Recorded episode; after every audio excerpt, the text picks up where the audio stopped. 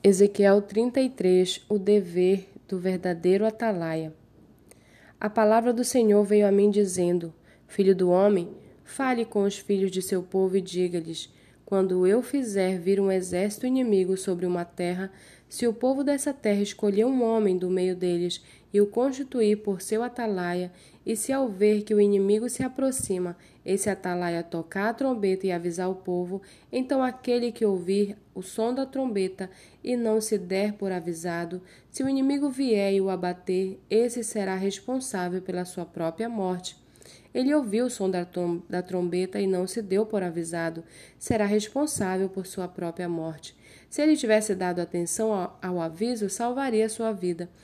Mas se o atalaia vir que vem o inimigo e não tocar a trombeta, e o povo não for avisado, se o inimigo vier e abater um deles, este foi abatido na sua maldade, mas quem será responsável pela morte dele é o atalaia. Quanto a você, filho do homem, eu constituí por atalaia sobre a casa de Israel.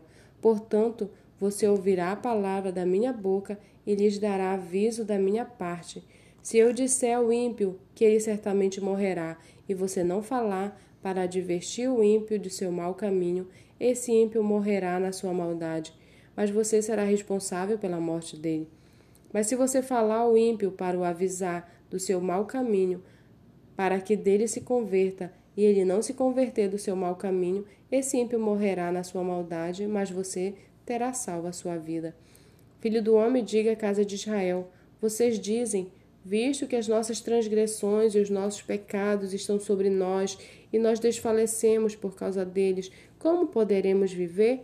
Diga-lhes: Tão certo como eu vivo, diz o Senhor Deus, não tenho prazer na morte do ímpio, mas em que o ímpio se converta do seu caminho e viva. Convertam-se, convertam-se dos seus maus caminhos, por que vocês haveriam de morrer, ó casa de Israel? Filho do homem, diga aos filhos do seu povo: a justiça do justo não o livrará no dia da sua transgressão, quanto à maldade do ímpio não cairá por ela no dia em que se converter da sua maldade. Nem o justo pela sua justiça poderá viver no dia em que pecar. Quando eu disser ao justo que certamente viverá, e ele, confiando na sua justiça, fizer maldade, não me lembrarei de nenhum de seus atos de justiça, e ele morrerá por causa da injustiça que cometeu. E quando eu disser ao ímpio que certamente morrerá, e se ele se converter do seu pecado, fizer o que é justo e reto, restituir o penhor, devolver o que roubou, andar nos estatutos da vida e não fizer maldade, certamente viverá, não morrerá. De todos os pecados que cometeu, nenhum deles será lembrado contra ele. Fez o que é justo e reto, certamente viverá. No entanto, os filhos do seu povo dizem: O caminho do Senhor não é reto, mas é o caminho mas é o caminho deles que não é reto. Se o justo se desviar da, ju da sua justiça e fizer maldade, morrerá nela. E se o ímpio se converter da sua maldade e fizer o que é justo e reto, por causa desses atos viverá. No entanto, vocês dizem: o caminho do Senhor não é reto, mas eu os julgarei, cada um segundo os seus caminhos, ó casa de Israel.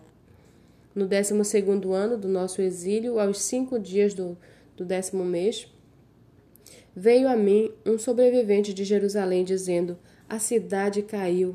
Ora, na tarde do dia anterior, antes da chegada desse sobrevivente, a mão do Senhor havia estado sobre mim e eu recuperei a fala. Assim, pela manhã, antes de chegar aquele homem, eu havia recuperado a fala e não fiquei mais em silêncio.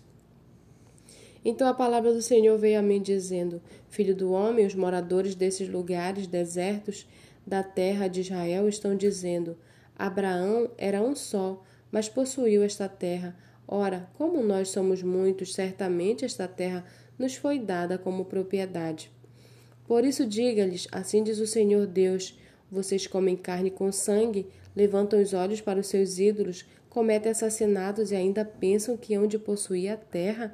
Vocês confiam em suas espadas, cometem abominações, cada um de vocês contamina a mulher do seu próximo, e ainda pensam que hão de possuir a terra.